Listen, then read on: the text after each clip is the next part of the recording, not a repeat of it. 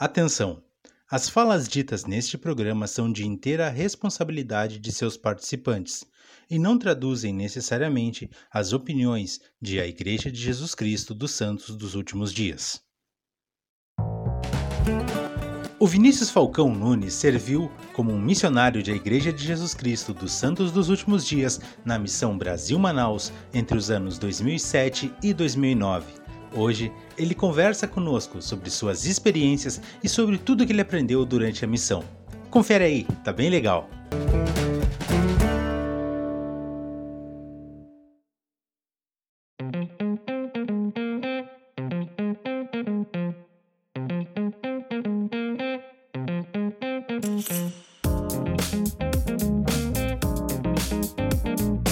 Fala pessoal, está começando mais um episódio do podcast Plano Alternativo e antes de mais nada, queremos agradecer imensamente as mensagens que estamos recebendo, o apoio, as referências e todos os feedbacks maravilhosos que chegam até nós. Muito obrigado de coração. Chegamos hoje ao quarto episódio e hoje temos a honra de receber ele, Vinícius Falcão Nunes o Elder Nunes, que serviu na missão Brasil-Manaus no período entre 2005 e 2007 e tem muita, mas muita história para nos contar. Vinícius, boa noite e muito obrigado por ter aceito o nosso convite. Boa noite, tudo ótimo. Obrigado pelo convite e estar junto com vocês hoje. E Christian, como é que tá? Tudo certo? Tudo tranquilo. É, confirma exatamente as palavras que tu falou a respeito da, do feedback. A gente está muito feliz por tudo que a gente está ouvindo, pelas dicas, pelos elogios. Claro que a gente tem muita coisa ainda para melhorar. E parte dessa melhora, inclusive, é convidar o Vinícius, que é uma pessoa que tem uma boa comunicação, um bom papo, e tenho certeza que vai acrescentar bastante aqui com a gente. Vinícius, uh, tu não nasceu no convênio, né? Uh, porém, conheceu a igreja com 5 anos de idade. Como o evangelho entrou na vida da tua família? Foi contato, referência, enfim, como é que foi essa história? Então, vamos lá, então, Júnior, é... eu tava, tava pensando um pouco quando tu estava fazendo essa pergunta, e o evangelho, ele, ele é engraçado, né? Quando eu tava com 5 anos de idade, minha família, ela tava passando por alguns momentos interessantes, é, eu conheci o evangelho através da minha mãe, né? Minha mãe, ela estava em busca de uma religião, então todos nós ali, eu, minha irmã e minha mãe, na realidade, eu sempre acompanhei ela, né? ela sempre muito materna, carregava nós para tudo que é lado e, e nós conhecemos diversas religiões naquele momento. Então, nós fomos na religião da minha avó, na que ela estava frequentando, frequentando naquela época, nós fomos numa outra religião e nada fechava. Mas um belo dia nós estávamos passando na frente ali da. No, na 15 de janeiro e passamos na frente da igreja, né? E tava lá uma bata uma placa, Igreja de Jesus Cristo do Santo dos Últimos Dias. Visitantes são bem-vindos. Daí eu até comentei com a minha mãe: olha, essa aqui a gente não veio ainda. Daí minha mãe parou e pensou: pois é, né? Essa aqui a gente não foi ainda. Daí a gente entrou, portão adentro, no mesmo portão ali da 15 de janeiro. A gente entrou e interessante, tinha algumas pessoas lá dentro. A gente perguntou que, que não, não tinha ainda aquela parte de dizer assim, ah, reuniões aos domingos, às 9 horas da manhã. Então, assim, a gente perguntou quando, quando que, que horas começava, que horas que, que termina. A gente pegou algumas informações e naquele domingo nós fomos. Então, eu me lembro que nós fomos pela primeira vez na igreja e, e o sentimento que eu tive, pelo menos, com uma criança de 5 anos, ele foi único. E eu fiquei com aquele sentimento de paz, de tranquilidade. Eu conheci a primária a partir daquele momento e nunca mais nós saímos. Então, depois daquilo, minha mãe se batizou, passou uns três anos, eu me batizei e a gente frequentou por, até os dias de hoje. Tem umas coisas que é, pra, é tão para ser que tu conseguiu, vocês conseguiram encontrar a igreja aberta num dia de semana. Exatamente. Olha, isso é. E de tarde. Isso é um, são coisas que eu falo que tudo tava conspirando pra gente poder realmente estar é, lá. Exatamente. Interessante que a capela, a capela ele era da cidade, né, do centro de Canoas, né? Mas nós éramos do bairro Guajiras, né? Então, então todas as pessoas existiam na realidade era tudo centralizado no centro da cidade. Então, é, nós tínhamos que pegar a condição e tudo mais. Sim. E então cinco anos tu te batiza com oito, né? Exatamente. E Aí tu passa esse toda esse essa adolescência na igreja aprendendo e tal, mas mesmo assim, exatamente porque tu cresceu na igreja, tu vem, tu vai ouvindo falar sobre missão o tempo todo, mas qual foram aquelas experiências que fizeram uma diferença na hora de tu decidir servir uma missão? É, isso, como tu falou, né? A gente cresce na igreja e a gente cresce escutando. Quando te fazer 19 anos, tu, tu vai pra missão, missão é um ótimo momento, e, aquilo, e aqueles conselhos eles não param de surgir na tua mente, né? Mas uma coisa que me tocou muito, assim, e toda vez, até quando eu tava já é, fazendo missão, aquilo lá, nos momentos mais difíceis, vinha na minha cabeça, que era o hino da primária, né? Quando eu cantei lá por primeira vez, veio um sentimento muito claro na minha mente, assim, que o hino fala, fala exatamente, né? Eu quero ser um missionário, né? Quando eu crescer um pouco mais, né? espero estar bem preparado e para servir o Senhor, né? Então, é, aquele momento assim, quando é, quando eu cantei pela primeira vez aquele hino, eu pensei assim, puxa, eu posso ser um missionário e fazer a diferença na vida das pessoas como eles fizeram na minha vida. Então, é, quando eu tava em Manaus, eu, eu me lembrava, puxa, o hino tal, eu, eu quero ser missionário, eu escolhi estar aqui. Mas não somente a parte da primária, eu acho que umas, o, o seminário me ajudou bastante também a tomar uma decisão. É, é, é ter um testemunho da igreja me ajudou a tomar uma decisão, assim, a leitura das escrituras e, e estar junto dos meus amigos então, me ajudou bastante também a tomar uma decisão. Então, quando eu cheguei com 19 anos, praticamente eu só precisei falar pro meu bispo, né? Olha, bispo, vou pra missão e tá aqui meus papéis, porque eu já tomei essa decisão lá quando eu me batizei, quando eu era criança, junto com minha família. Falando em dificuldade, a gente sempre que se prepara para a missão, a gente tem que abandonar ou deixar um pouco de lado algumas coisas para poder servir missão, né? E quais etapas tu precisou abandonar para poder decidir, para poder servir uma missão de tempo integral? Perfeito. É, como a gente sabe, né? São dois anos da vida e dois anos são 24 meses, né? Então, para estar lá, tu precisa estar de, de corpo e alma e muitas vezes deixar algumas coisas de lado. É, quando eu fiz ali 17, 18, é, 17 para 18 anos, eu me lembro que eu quis participar numa numa meia maratona do meu colégio. E, e nessa meia maratona, e terminou assim a meia maratona, se aproxima um, um, um, um, jovem, assim, meio jovem, meio homem, assim, tipo, o cara tinha uns 25 anos. O cara olhou assim pra mim assim, eu quero te fazer um convite. Eu disse, convite? É, eu faço parte do grupo de atletismo da Ubra e eu vi a tua prova. Eu vejo que tu tem perfil tem perfil para ser um atleta. Então ah. a, gente quer fazer um, a gente quer fazer um teste contigo. Fazer um, um teste contigo no dia tal. Tu quer participar? E eu disse, bom, eu vou passar um ano mesmo me preparando para a missão, né? Não vou buscar um, grandes, grandes fatores de mudanças de vida realmente. Vamos lá, né?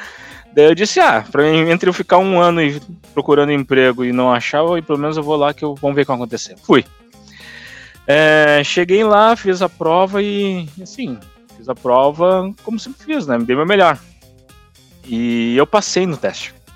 E eu me lembro que eu fiquei participando do grupo de atletismo da Ubra é, no período de um ano, um pouquinho menos até, mas é, ali uns 11 meses mais ou menos. E e um belo dia, assim, eu falo, né, quando tá te preparando pra fazer uma coisa importante, sempre tem umas barreiras que tu precisa ultrapassar, né? É, e exatamente de barreira eu entendo bem porque eu corria 400 metros com barreira na época, né? Hoje eu já tô velho, gordo e não corro mais nada, né? mas naquela época, olha, 400 com barreira era bem difícil, mas eu me adaptei e eu consegui fazer grandes números na época, para mim, né, pelo menos. Mas o, chegou um dia e o, e o, e o coordenador do, do, do atletismo me chamou e perguntou: olha só, nós temos quatro bolsas de, de estudo e a gente viu que no período que tu esteve conosco tu nunca faltou nenhum dia, tu deu o teu melhor, tu fez o, alguns números que nós queríamos que tu fizesse e a gente está te convidando para passar da categoria de base para o profissional praticamente.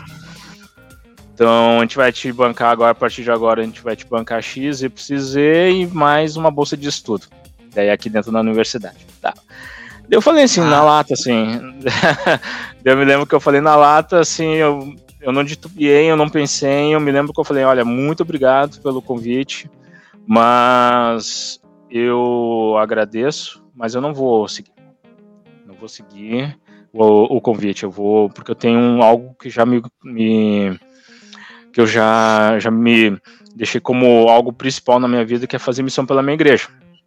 E nessa eu já tinha saído do quartel, já tinha é, também me livrado do quartel e tudo mais, e eu disse, não, é, é primordial na minha vida fazer missão e eu me preparei para isso. Então, eu estou aqui, eu, eu, acho fantástico o atletismo, agradeci, mas um abraço. e interessante que quando eu estava em Manaus, né, é, o time de atletismo qual eu, eu participava, ele foi pulverizado, né? Então, assim, quando eu estava chegando já no finalzinho da minha missão, começou os escândalos do, da instituição e simplesmente foi, foi, foi descontinuado. É bem complicado isso, mas é, é engraçado porque sempre aparece uma oferta, né? Sempre tem. É. Não digo, eu não digo que todas as ofertas uh, que aparecem para cada missionário é de mudar a vida, mas muitas delas são. Te dão uma segurança, te dão uma provável segurança por algum tempo, mas no final não adianta. E algumas até nem vai dar um problema depois. Às vezes são ofertas boas mesmo, mas é questão de tu escolher o que tu quer para ti, né? A tua prioridade. E estudo é uma coisa que mexe com a pessoa, né? Claro. É, é segurança, é um... né? É econômica. Segurança, exatamente. Né? Uh, daí tu manda os papéis para missão, demora quanto tempo para eles voltarem? Mais ou menos. Eu mandei os meus papéis em fevereiro, eu acho, março, uhum. deixa eu me lembrar aqui. É, foi fevereiro, eu mandei em fevereiro os meus papéis, fevereiro ou março. Eles retornam em abril, uhum. mais ou menos assim, vagamente, eu acho que foi 25 ou 30 de abril, uma coisa assim. Eu me lembro que o meu presidente de destaca, ele, ele me chamou, era o presidente Pedro na época. Sim. Ele, ele me, me chama na casa dele, diz, ó, ele me liga na realidade. Eu, eu vou até lá e ele, ele disse, ó, chegou os teus papéis da missão. Daí, interessante que antes disso, a gente já tinha feito umas brincadeiras, eu tinha falado, né? Eu vou, eu, eu, eu vou pra, eu, eu falei assim, eu vou pra Manaus, eu tenho quase certeza que eu vou pra Manaus. Daí disse, não, tu não vai. Daí uma galera falou, não, não vai. Eu disse, não, tenho quase certeza que eu vou. Falando com meus amigos do, do, do meu bairro, né? Não, eu vou pra Manaus, tenho quase certeza. Tipo, mas no meu coração eu tava falando, não, não vou nada, né? vou nada, esse lugar aí, eu nem sei o que tem lá.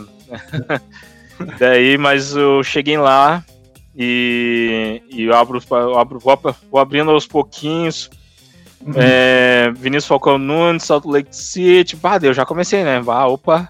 Daí daqui a pouco começa, né? tô grandão. Eu, tô grandão, daí, ah, não, vai pra baixo, vai pra baixo. vai pra baixo, vai lá, tu não leu tudo ainda. Daí, aprezado, é, prezado. E tu já se preocupando, né? Eu nem sei é. falar inglês, cara. É, tá louco. Prezado Vinícius Falcão Nunes, Helder Nunes, você foi chamado para servir no período de 24 meses, daí vai, né? Papim, pá, na missão é, Missão Brasil Manaus. Esperamos que você entre na, no CTM no dia 7 de junho. Daí eu pensei assim, bah.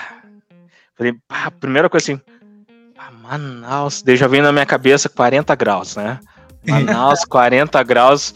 Disse, bah, que lugar é quente. Mas ao mesmo tempo que vem o calor, me vem assim, eu não conheço nada da região. Eu é. sei, eu sei que é quente, mas eu não conheço nada. A única coisa que aparece na televisão é a, a, a, floresta amazônica, só isso. Mais nada, assim, tipo, não tem um, um, um, não tem uma, uma, uma visão de como é os bairros, eu não tenho visão de que de que é o que não é. Daí eu fui pro Google na época.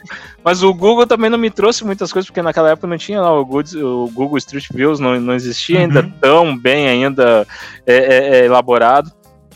E fiquei com aquilo na cabeça. Mas ao mesmo tempo fiquei preocupado porque eu fiquei ali, era abril, tinha ainda maio, junho e depois julho ainda, né? Quase três meses pela frente para eu poder ficar em casa ali é, é, me preparando. Então eu tive quase três meses de preparação para ir para Manaus. Ah, legal, bacana. E aí, então tá, aí tu passa o CTM, aquelas três semanas ali, na nossa época eram três semanas ainda, Hoje em dia é menos que isso. E aí eles te mandam lá para Manaus. Tu chega lá em Manaus, qual é a diferença de cultura, o choque que te dá de realidade? que se, ou é tudo igual aqui? Eu suponho que não seja, mas. Não, com certeza não é. Primeira coisa que eu senti assim de choque é eu saio do CTM, né? Bah, aquele sentimento gostoso, né? Bah, tem tudo na mão, tudo bonito, tudo, tudo branquinho, tudo no céu, né? Ar-condicionado. Ar-condicionado, beleza. Daí eu saio do CTM, o que que acontece, né? Tava o início ali do, do inverno, né? Uhum. A gente sai lá do CTM, tava mais ou menos uns 15, 16 graus no CTM, então a gente sai lá de camisa, manga comprida, terno, tudo bonito assim, entra no avião, né? Tá, tá.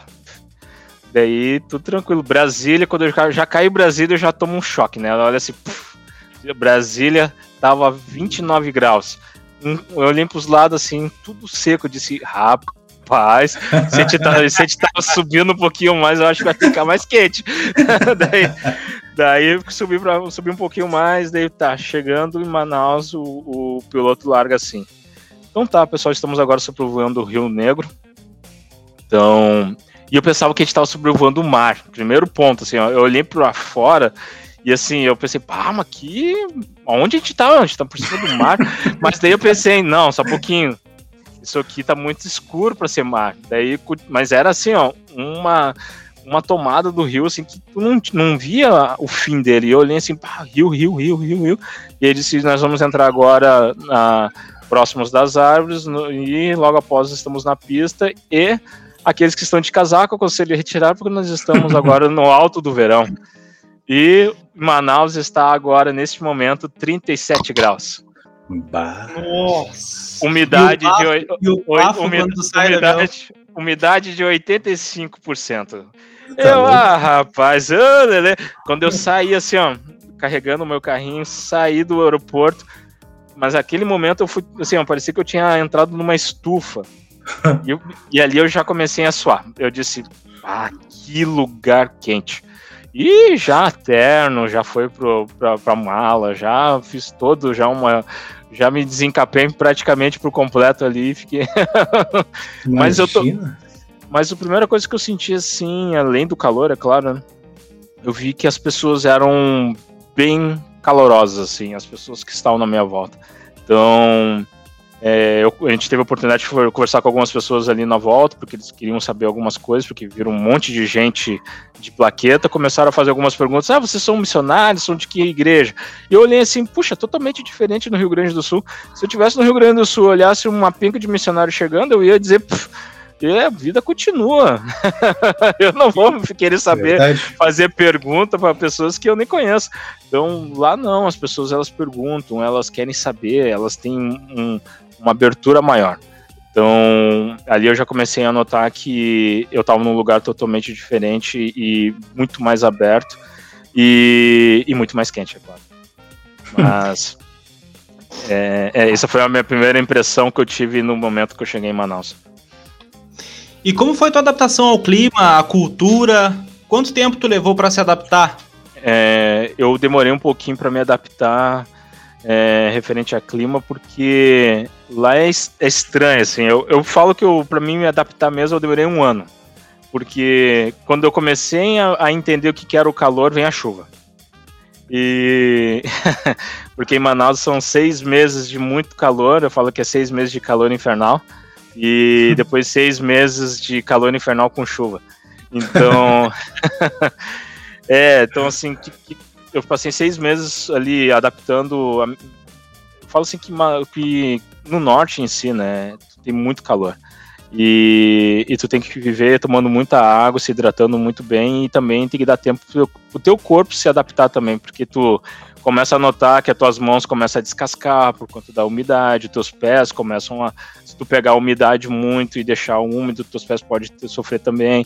Então, muitos americanos tinham problema de unha encravada por conta disso. Então, assim. É, mas eu mesmo me adaptei, assim, com calor, porque demorou acho que uns dois, três meses, assim, falando de adaptação rápida, tá? Mas depois, quando chegou o, o, a chuva, eu tive que começar a me adaptar novamente pela questão de muita umidade, questões de ah, a, a, a roupa demora para secar, tanto quanto tu vai lavar as tuas roupas, vai demorar para secar, tu tem que ter algumas técnicas diferentes. Então, mas assim, fisicamente tu, tu tem essas adaptações, mas vale muito a pena. Isso que eu posso dizer assim, vale muito a pena cada minuto lá dentro. Claro, com certeza. Uh, tem muita gente, eu não sei, eu tô dando um achismo bem grande aqui. Tem muita gente acima do peso lá. É, dando, o... só dando um chute bem grande aqui. É, assim, o, eu falo assim que o Manual ele tem uma característica, né? Eles são, hum. são pessoas que eu falo que eles têm a estatura mais baixa, né? E eles têm um porte atlético, assim, eles são, têm um porte muito, muito voltado, assim, eles não têm um porte muito parecido com o nosso de, ah, é, sobrepeso, algo do gênero. Não, porque é, uma pela questão de...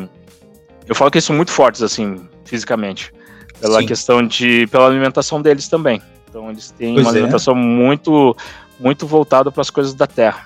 Lá eu, eu vejo assim que a, que a, maioria das pessoas, pelo menos que eu tive contato, né? Tô falando pelas pessoas que eu, que eu tive contato. Claro.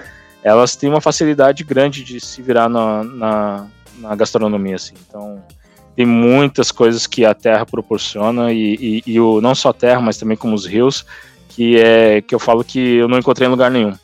Como a, os peixes de lá, ele tem um gosto único, né? Então, é um negócio que eu, eu, falo, eu sempre falo para meus filhos, né? O pai, quando saiu de, do Rio Grande do Sul, odiava comer peixe. Hum. Odiava comer peixe. Assim, eu falava assim: eu odeio comer peixe e odeio comer manga. Cheguei em Manaus e o que tinha mais? Manga e peixe. Primeira, primeira casa que eu fui, já chegaram assim: ah, fiz o que, ó. Ah, Elder Nunes, de novo. Pode deixar. Tal dia, Elder, vem aqui que a gente vai fazer uma peixada para ti. E o cara foi pro Rio, passou uma semana fazendo a pescaria dele lá e depois voltou. E tinha... É, mas conta, conta pra nós o que, que é uma peixada. É um peixe só? São vários? O que, Não, que é? Agora curioso. É, eles fazem, na realidade, o que? Eles começam a fazer peixe frito, ensopado, peixe cozido. E todas as variedades. E junto com isso tem as iguarias daí, né? Então, assim, é, tem como naquela, na, naquele, naquela naquela, naqueles pratos que o, aquela família serviu para mim. Uhum. Teve também é, é, caldo de piranha, teve é, lombo de, de, jacaré. Quando eu falo lombo, é o pedaço do rabo do jacaré, né? Que é uhum. a parte onde tem mais carne. Então, assim, ele fez o rabo do jacaré. E, sim, rabo de jacaré, daí eu falo tanto assado quanto, quanto cozido, assim, um ensopado.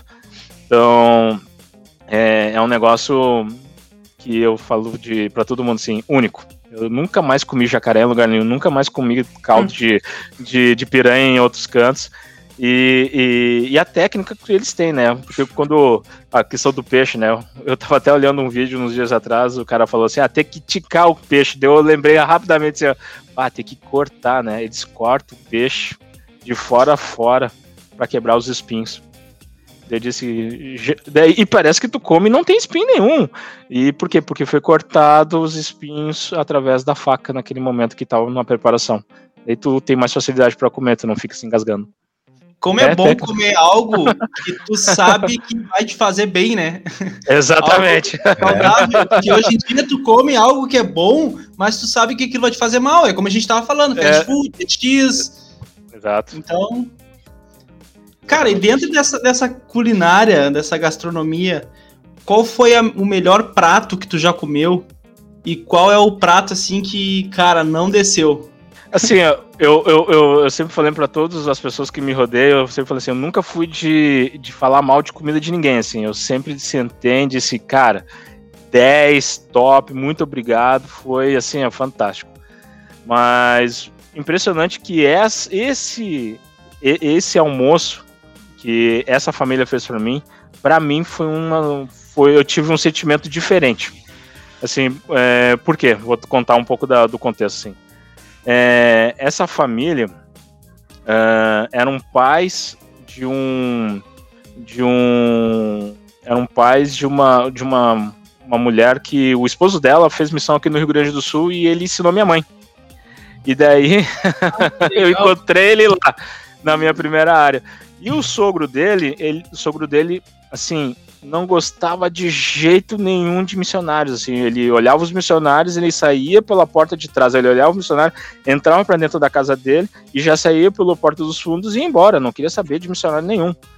E eu cheguei assim, é, e o meu companheiro não falou nada, eu cheguei já conversando com o cara, parecendo que ele era membro da igreja, né? Eu disse, e aí, irmão, como é que tá? Tudo bem?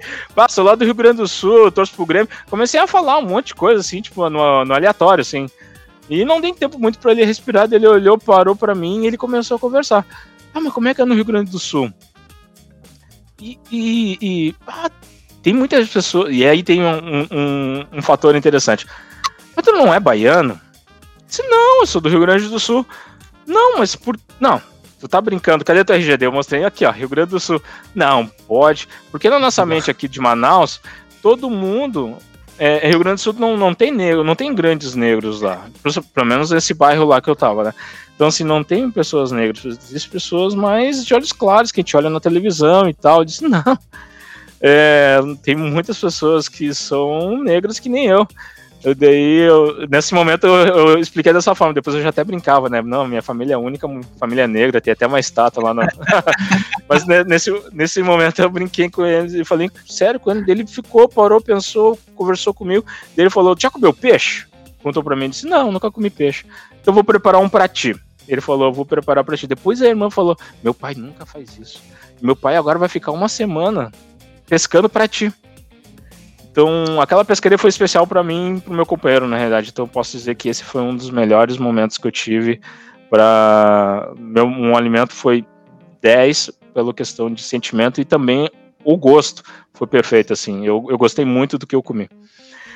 Algo que não desceu também agora, tá?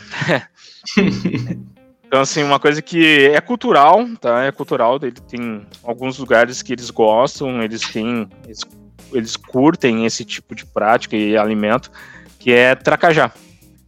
O que, que é tracajá? É pegar uma, uma tartaruga, que é que o IBAMA ele deixa em, alguns momentos fazer a caça de tartaruga e, e, e uma certa espécie para consumo.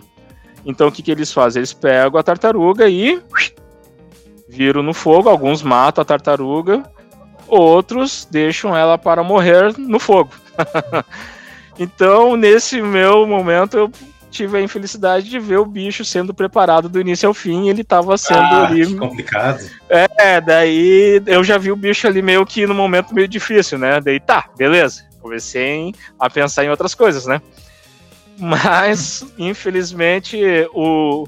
o eu, tá, comecei a comer e preparo é composto, né? Não é assim, ah, vou tirar as vísceras do bicho. Ah, não, é ele inteiro, tu vai comer ele. Eles fazem um preparo com sangue, tá? Ah, é um negócio meio diferente. E comi, comi, mas o gosto e o sentimento, ele era único. Eu pensava assim, ainda tô comendo uma tartaruga, né? E assim, eu não eu não gostei, assim, eu simplesmente eu não, não achei assim, ah, pá, foi o melhor prato que eu já comi aqui. Não foi ruim, mas não foi o melhor prato, mas pela questão, assim, pelo sentimento, assim. Então, eu, eu falo que às vezes tu vê o animalzinho sofrendo é tão bom assim, não. Se tivesse chegado já o prato já feito na mesa, é, aí pegando, pegando, esse, pegando esse aspecto, eu cheguei numa casa que a irmã falou: É, eu preparei um negócio diferente para vocês. Opa, que, que que é, irmã? Fiz carne de caça para vocês. Até hoje eu não sei o que, que é essa carne de caça, tá? Então, pode ser caça. Não tem um dia pra outras pessoas assim, pá, o que, que é carne de caça? Tu já comeu? Daí a pessoa assim, tá, mas ele falou que, que ele caçou? Não, não, não falou. É, Elder, assim, essa caça pode ser diversas coisas. Pode ser paca, pode ser javali, pode ser macaco, pode ser diversas coisas. Então, vamos pensar que foi carne de carne de porco. Tinha gosto de carne de porco? Não, não tinha. É, não tem como saber. Então, mas era ah. bom. Mas era bom. mas era bom, olha. Uh, Vinícius, e com relação à igreja lá, como era a tua relação com os membros? Tem alguma diferença com os membros daqui do, do Rio Grande do Sul? Não no sentido de ser melhor ou pior, claro que não existe isso, mas é só as particularidades do, dos locais lá. Uh, o que, que tu sentia com relação a isso? Uh, tem bastante diferença. Assim, é, eu falo, quando eu falo diferença é mais pela questão de receptividade. O povo é muito mais receptivo, praticamente, assim, não que nós não somos, nós somos um povo receptivo, mas na nossa, assim, tipo, primeiro eu quero saber quem é, daí depois que eu descobri o RG da pessoa, quase, eu vou começar a ficar mais, tipo, depois que eu virar amigo, nós somos amigos realmente. Mas enquanto isso, nós somos conhecidos. Lá não, lá o pessoal eles não sei se era porque eu era missionário, eu estava trazendo pessoas novas, mas as pessoas, muitas pessoas, é, quando a gente apresentava para o bispo, ou para o presidente do coro, ou para a cidade de socorro, a irmã já, já acolhia, já dizia onde é que tu mora, vou ir lá no tal horário, já combinava com a pessoa, já estava praticamente da família, já fazia alguma coisa diferente, já estavam lá na casa da pessoa. Outro dia eu já estava passando lá, o bispo já estava lá dentro, lá, já com todos os papéis quase para a pessoa casar. Então, assim, era um negócio mais dinâmico às vezes. Mas também tem. Muito tem disponíveis. Lugar, é, também tem lugares que a quantidade de pessoas que é apresentado para a igreja é muito grande. E às vezes os membros não conseguem fazer isso com essa velocidade. Então, mas eu vou falar um pouquinho da minha primeira área, que é onde eu vi que eu eu teve um, um, choque um pouquinho mais assim de realidade para mim, pelo menos, eu comecei a prestar atenção que a primária tinha em torno de umas 80 crianças. Assim, na primária. Quando eu comecei a ver assim, ó, uma, um monte de crianças correndo pela capela, e assim, todas elas muito bonitinhas, assim, é, é, com, com um aspecto assim de, de lamaneta mesmo, né? Eu comecei assim, pá, olha só que bonito negócio. Eu comecei a notar assim, as crianças, as crianças muito felizes. E Elda, Elda, Elda, faz mágica, faz mágica, faz mágica. Elda, tu é de onde? E daqui a pouco as crianças já estavam tudo na volta, assim, fazendo diversas perguntas. E eu comecei a ver assim, puxa, Elder Nunes é importante dentro desse lugar aqui. E eles dão muita importância para os missionários. Assim, o missionário, ele é visto como ele tem que ser visto realmente lá. Manaus em qualquer lugar. Ele não é só mais um. Ele é realmente uma pessoa que é um, um verdadeiro representante de Jesus Cristo. Ele é dado a devida é, é, é, importância que ela tem que ser. E, e, interessante que o bispo, muitas vezes, ele vem perguntar pro Melder assim, Helder, eu tô com uma dúvida. O que, que tu acha disso aqui? E daí eu até perguntei pro meu presidente, presidente, muitas vezes os, os membros, ou o bispo, ele vem e me pergunta algumas coisas, mas eu não tinha que perguntar pro presidente da estaca. Daí ele falou assim, Helder, a igreja aqui é muito nova. Ah, é, entrou em, é, parece que ela é, tem tempo aqui, mas não é, a igreja é nova, assim, tem muitos membros novos que estão no papel de liderança. Então, nosso papel aqui é ensinar as pessoas e também treinar os membros e treinar as lideranças naquilo que nós podemos treinar. Mas sempre lembra, tu não é o líder deles. que é muito importante, né? Sempre estar tá setado, né? É, e, e, assim, o, eu posso dizer que é, o, o povo manauara, eles são um povo extremamente amoroso. Então, eu, assim, estar lá foi maravilhoso. Falcão, agora tu já contou algumas histórias que tu viveu em Manaus. Eu gostaria que tu elencasse para nós a história mais engraçada que tu passou lá. Aquela que tu hum. até hoje tu lembra e começa a rir do nada, assim, sozinho.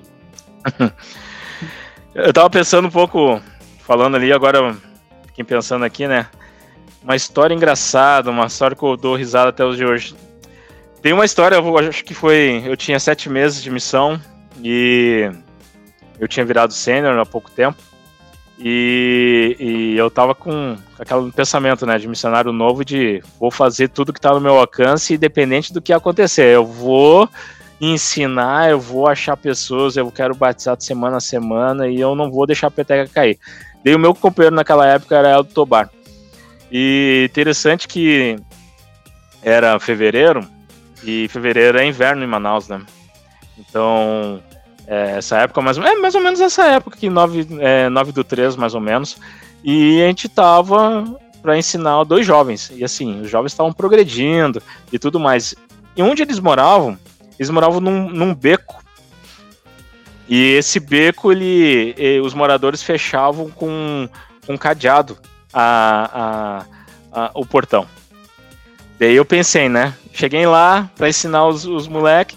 Cheguei lá, que bati, ninguém, ninguém, ninguém. Eles moravam na última casa, lá no fundão do beco. E eu disse: Ah, Helder, a gente marcou três horas da tarde. A gente não pode falhar por conta de um, de um, de um cadeado, né? Não dá. Pular não dá porque tem um arame farpado em cima. Então vamos fazer o seguinte: vamos fazer a volta. vamos fazer a volta que eu acho que a gente consegue descer pelo barranco. E quando a gente tava fazendo a volta, eu, eu pensei assim, bah, veio, veio uma voz na minha mente dizendo: choveu hoje de manhã. Choveu hoje de manhã e hoje, depois do meio-dia, também choveu. E quando a gente tava chegando pertinho, começou a dar uma garoa. Eu disse, bah, daí eu falei pro Elton assim, não, Elton, não desistir, vão vir outra hora que isso aqui não vai dar certo.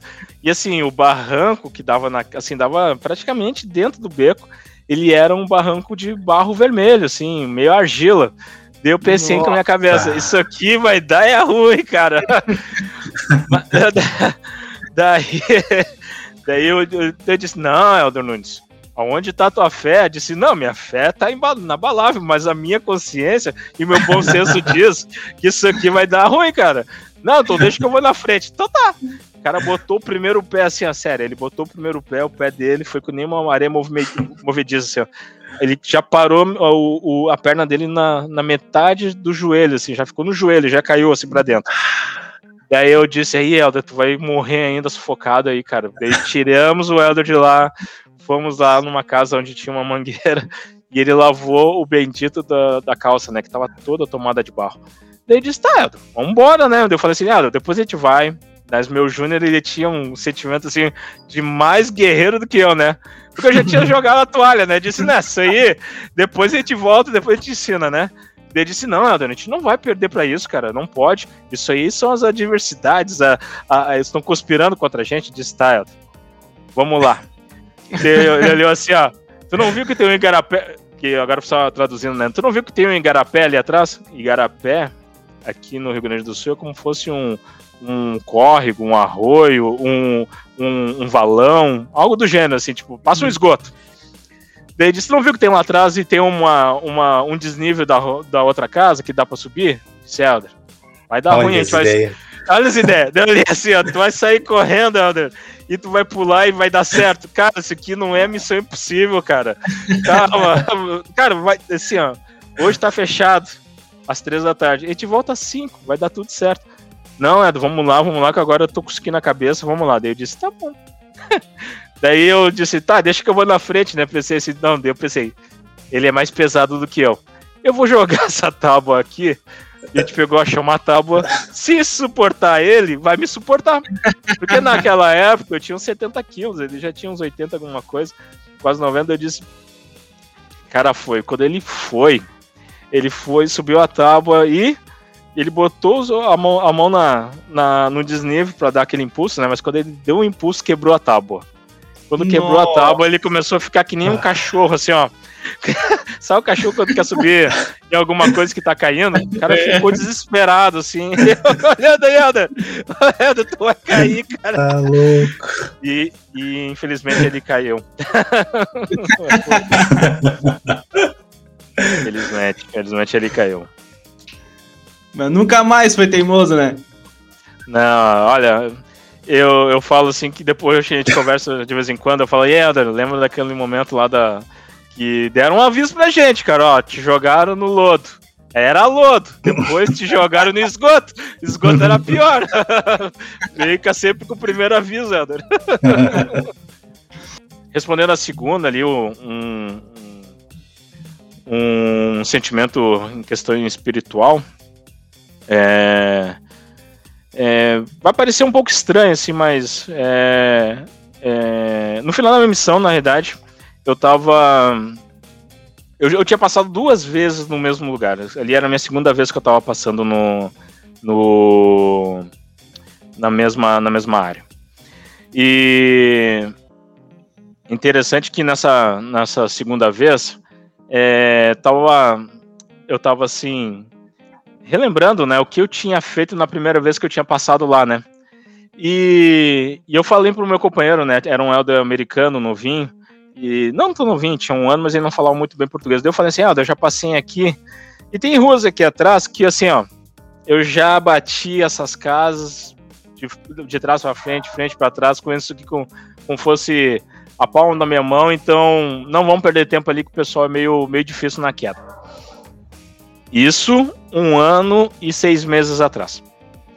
E só que daí, um belo dia, depois de uma reunião batismal, toca o telefone. Isso fazia o quê? Faltava uma semana para ir para casa. Toca o telefone e era um orelhão que o telefone tocava, eu nunca atendia, né? Ah, toca, toca, nunca atendia. Eu disse, quem é que tem esse telefone aqui? Desde aquele dia eu disse, ah, vou atender.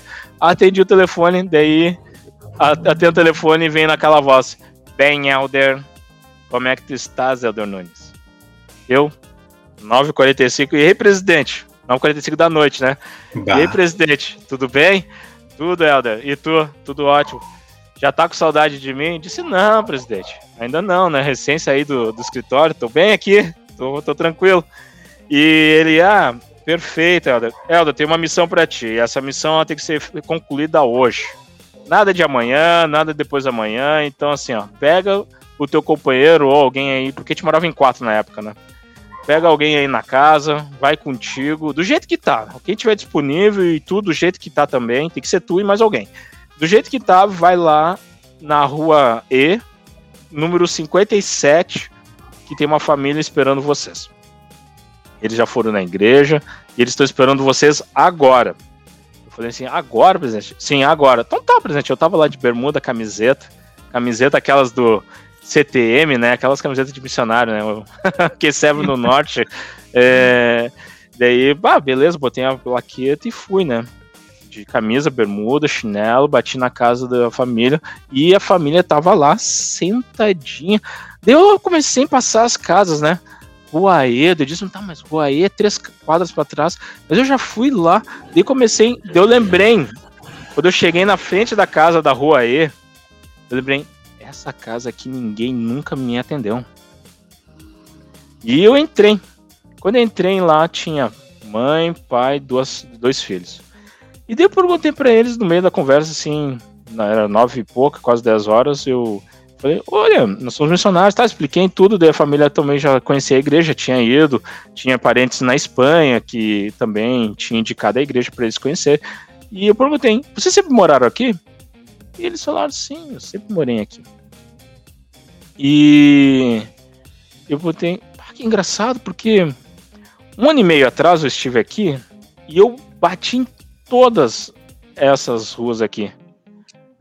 Mas eu acho que eu não bati na tua casa. Ele falou assim: Eu acho que tu não bateu, porque se tu tivesse batido, eu ia te atender. E eu ia ter uma péssima impressão, porque todo mundo que eu, que eu, que eu tive contato naquela época, eu tive uma péssima impressão e eu nunca fui em igreja nenhuma. Então, isso me prova mais uma vez que essa igreja é verdadeira, porque o Senhor me preservou de conhecer vocês, porque eu estava muito ateu naquela época. Mas hoje eu tô diferente. E hoje eu quero me batizar. E como é que eu posso fazer isso? E, e ali começou a conversa e eu já falei: não, perfeito, irmão. Então, assim, nós estamos aqui para exatamente isso para batizar vocês. Então, nós vamos começar ensinando vocês sobre o Evangelho e nós vamos preparar vocês. Ele falou assim: mas eu preciso me batizar para ontem. Mas por que tão rápido? Não, porque eu preciso, porque eu sinto que eu tenho que ser dessa forma. Então, se eu puder me batizar nesse final de semana, eu vou me batizar nesse final de semana. Porque eu já conheço a igreja há cinco dias. Já fui cinco domingos, mas eu tô indo do outro lado da rua, que era uma outra ala, perto da casa deles.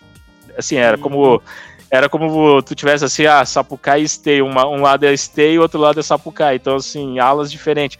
E e eu falei, pá, irmão, tu tá indo, é muito bom que tu tá indo, mas só que tu tá indo numa localidade que não é a nossa. Porque daí eu expliquei tudo. Mas a nossa ala é daqui uma hora de caminhada. É a nossa ala. Sim. Não, te, não tem problema. Domingo eu vou lá. E domingo eles estavam lá. Eles fizeram o quê? Eles poderiam ir cinco minutos da casa deles ou uma hora. Eles foram uma hora, porque eles sabiam que lá era o lugar certo para eles. Interessante que aquela família ela se batizou e ele, eu pude ainda participar do batismo deles, mesmo sendo minha última semana na missão. Então, e depois de um tempo, ainda eles, a gente manteve um contato tudo e eu recebi uns, uns 10 anos atrás, mais ou menos, um contato do irmão Sandro, mencionando eu quero te dizer que, aquele, que aquela noite de terça-feira, das 10 horas da noite, fez uma grande diferença na minha vida, o qual ponto que hoje eu sou bispo. E eu estou preparando as pessoas para ir para a missão como tu fez e me ajudou. Então, muito obrigado por tudo que tu fez por mim. E um detalhe que a gente ensinava eles 5 horas da manhã, 5, 5 45 da manhã, que era o horário que a gente ensinava eles. Porque a irmã ela trabalhava no hotel, era o único momento. Então, assim, eu falei, presidente, presidente, a gente vai ter que ensinar eles meio que na madrugada, tem problema? Não tem problema, se eles querem, a gente vai ensinar. E todo mundo se batizou. Cara, que legal. Que legal, cara. Que história legal. Mesmo.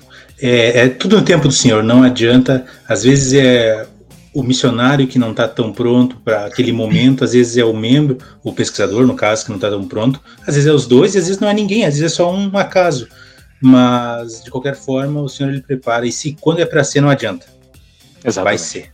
É, é, o Senhor ele tem esses, ele trabalha dos jeitos misteriosos dele, mas sempre dá certo no final. Que é, é bom ouvir esse tipo de história. E é bom saber também, eu acredito que nós três entendemos isso, é, é, é muito bom quando a gente sabe que aquela família que a gente batizou, aquela pessoa que a gente batizou, continua firme e gera frutos depois. Eu acredito que isso é, nos inspira para continuar sendo missionários depois da missão, né? Assim, volta aquele, aquele, aquele sentimento bom. Bom, uh, Vinícius, assim, ó, a gente fez uma, uma caixinha de perguntas ali no. Abriu uma caixinha de perguntas ali no, no Instagram e vieram uh, algumas perguntas, e pela razão do tempo a gente não vai poder fazer todas, mas uma delas a gente quer te fazer, que é uma pergunta que é muito importante, que ninguém sabe. Vamos lá, é uma pergunta do Mozia Espírito Santo, tá? Ele perguntou assim: hum. como que se come açaí? É com farinha e peixe ou é com granola? É a pergunta que todo o sulista quer saber. Assim, ó, granola não existe em Manaus, tá? Então, assim, ninguém come açaí com granola. Lá, lá, e também o açaí que nós comemos aqui não é o açaí propriamente dito que se come lá. Tá? lá eles tomam muito vinho do açaí. Então, é o açaí no formato líquido. Então, eles preparam o açaí e eles tomam ele, eles não comem, eles tomam. E eles utilizam uma farinha de, de mandioca, na realidade, é como se fosse o, o sagu. Então, eles utilizam bastante esse, essa farinha para comer. E peixe só com farinha. Peixe sozinho não vai. É o arroz nosso. É, nosso arroz. E a farinha deles é diferente também, entendeu? Eles, eu sempre falava pra eles assim, ah, mas cadê a farinha? Isso aqui não é farinha, é um caroço, um cava, né? Eu disse, não, lá no teu estado que não é farinha, aquilo é um pó.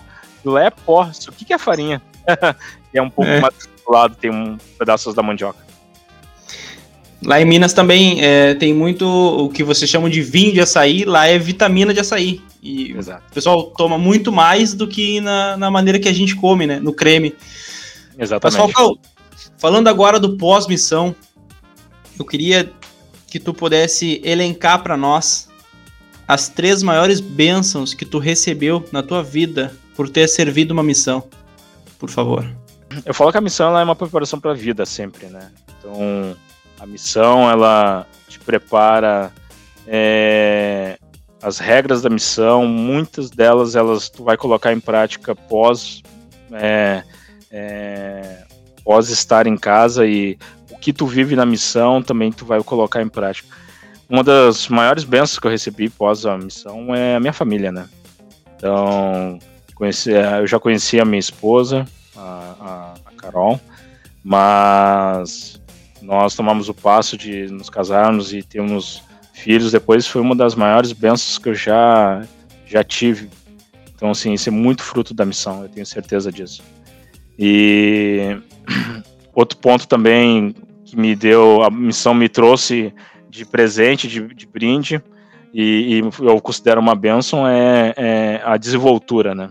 É a questão de falar em público, de se importar em público e poder é, é ter capacidade mental e, e, e, de suportar algumas cargas de pressão em alguns momentos, né, para poder é, passar algum tipo de conteúdo ou algum tipo de, de orientação para outras pessoas. Então, isso eu vejo bastante que eu adquiri na missão. essa desenvoltura de, de falar em público. E, e eu falo também que uma das coisas que me ajudou a missão foi o meu emprego atual, né? Eu falo que se que eu, eu, eu passei eu passei cinco minutos falando sobre mim e depois eu passei mais dez falando do que, que eu fiz em Manaus no período quando eu fui fazer minha entrevista para estar na empresa onde estou atualmente. E a pessoa, quando me entrevistou, ela parou e ela olhou assim: Isso eu nunca tinha escutado antes. E isso fez uma grande diferença para mim escutar. Muito obrigado por ter compartilhado. E, e nos vemos, eu acredito que nós nos, vamos nos ver mais pra frente. E foi embora, deu, deu umas duas, três semanas, eu, eu fui contratado. E depois essa pessoa ela voltou a falar comigo. Eu disse: aquilo que tu me disse sobre aqueles dois anos em Manaus fez uma grande diferença naquele momento para mim. Então, assim, muito obrigado por ter compartilhado novamente. Então, assim, ele reforçou. Então, eu posso dizer que a missão ela abre portas também profissionalmente. Então, aquilo que as pessoas pensam assim, ah, vou perder dois anos da minha vida, ah, eu não vou recuperar isso, elas estão erradas. Porque o, o estar na missão é, é aproveitar os, os dois anos da sua vida da melhor forma possível para te preparar para o restante da tua vida. Então, é, hoje eu vejo que a minha capacidade de, de estudo ela é totalmente diferente da maneira de como eu, eu era antes. A tal ponto que quando eu fui para a missão, eu só tinha ensino médio, né? Então, eu nem comecei a fazer uma faculdade hoje, eu já pude me formar, fazer pós-graduação. Então, assim, muito claro, o senhor me ajudando, não é só capacidade minha, mas o senhor me ajuda muito, minha esposa me ajuda muito, mas são questões que a missão eu vejo que ela deu pontapé. Ela me deu, me deu uma visão diferente da vida. E que conselho, então, com base nisso tudo, tu daria para um jovem que está em dúvida sobre servir missão? Eu. Uma das coisas que eu daria como conselho é para que ele pudesse realmente orar ao Senhor, sim, mas orar com o coração aberto, né? Orar para perguntando assim, Senhor, por que, que eu tô com essa dúvida? Primeiro ponto. Que ele pudesse ter essa experiência com Deus também, antes de ir para a missão.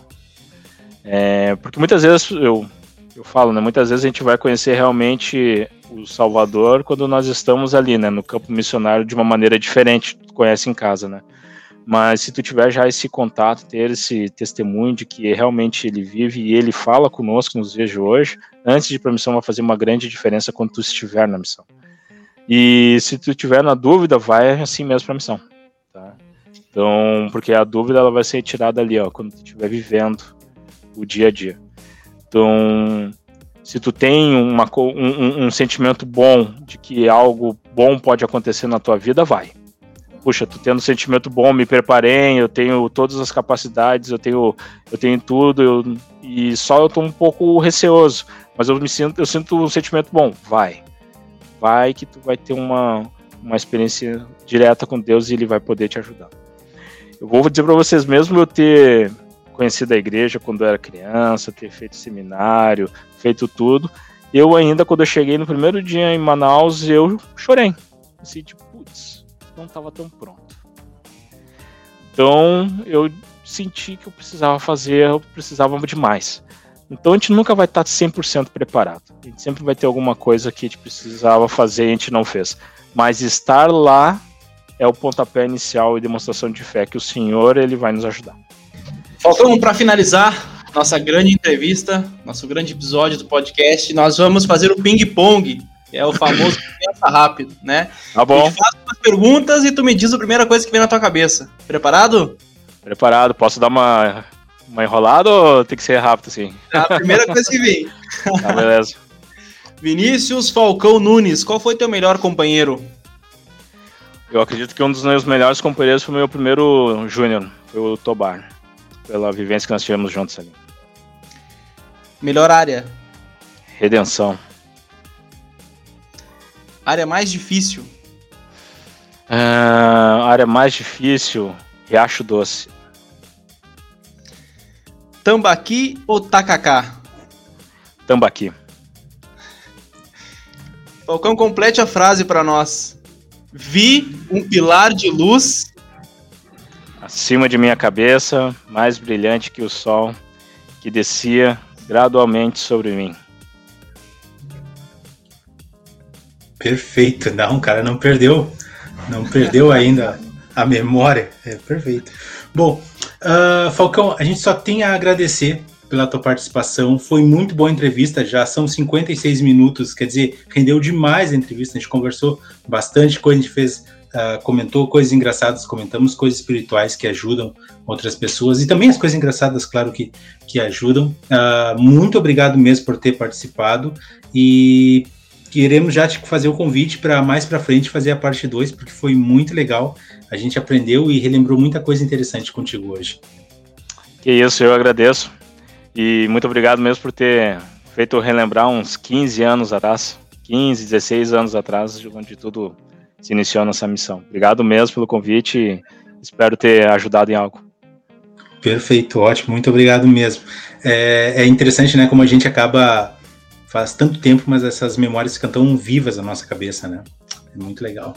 Bom, uh, pessoal que estava nos ouvindo até aqui também, a gente tem muito a agradecer por vocês, por, pela participação por estarem nos ouvindo até esse momento e também por estarem ouvindo o podcast e por tudo que vocês têm uh, nos respondido de uma maneira tão positiva nas redes sociais. Nós já pedimos também que, se vocês puderem, nos sigam aqui no, no Spotify, sigam o nosso Instagram para poder ter as notícias a respeito dos próximos entrevistados e da, das coisas que vêm na sequência. A gente agradece muito vocês terem nos ouvido até aqui e desejamos para vocês uma boa noite e até o próximo episódio. Até mais.